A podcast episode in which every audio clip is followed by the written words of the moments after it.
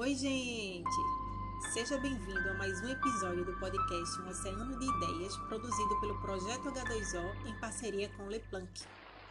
Meu nome é Nara Rafaela e eu vou falar sobre os elementos da bacia hidrográfica. Se você está me ouvindo agora, acredito que já ouviu o áudio que explica a definição de uma bacia hidrográfica. Mas se ainda não escutou, eu vou conceituá-la de forma bem resumida, só para iniciar o assunto desse episódio mesmo. Aí depois você volta e ouve o áudio anterior, tá bem? Vamos lá. Uma bacia hidrográfica pode ser definida como sendo uma área drenada por um rio e seus afluentes. Ela é composta por rochas, solo, vegetação e ocupação humana. Essa área é delimitada por divisores de água, que são linhas imaginárias nas regiões mais elevadas do relevo que separam os rios das redes hidrográficas, e elas marcam o sentido do escoamento da água. Além dessas divisórias, as bacias são constituídas por outros elementos, e é sobre eles que eu vou falar agora.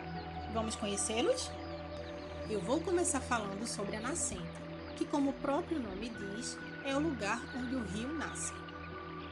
A água dessa fonte pode ser proveniente de um lago, de uma geleira, como ocorre em lugares frios, ou de águas superficiais ou subterrâneas.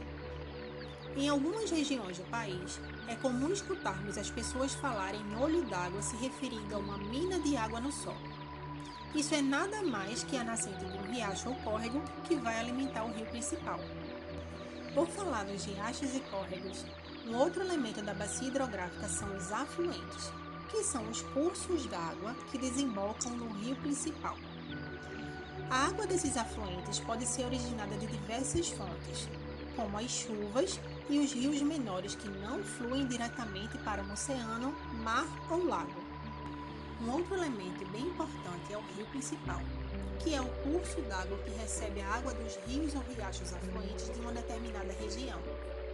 Ele se concentra nas regiões mais baixas ao longo de uma bacia hidrográfica e flui geralmente para os oceanos ou grandes lagos.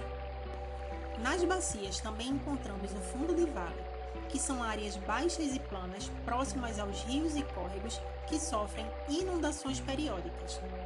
Essas áreas também podem ser chamadas de planície de inundação.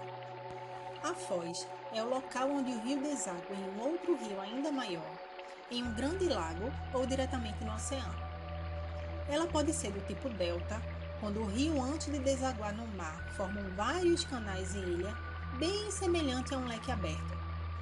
Pode ser também do tipo estuário, quando o rio desemboca em um único canal e não apresenta obstáculos, ou pode ser ainda do tipo mista ou complexa, quando o rio apresenta foz do tipo delta e estuário ao mesmo tempo, como é o caso do nosso rio Amazonas, maior do planeta.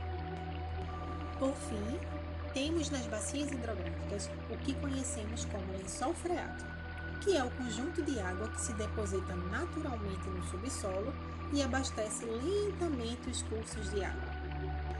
Pronto, eu vou encerrando esse assunto por aqui. Mas que tal pesquisar o esquema de um rio e identificar nas imagens cada um desses elementos que eu falei? Esse conteúdo pode ser explorado tanto nos livros como na internet. Agora é com você. A gente se encontra de novo nos próximos episódios. Tchau, tchau!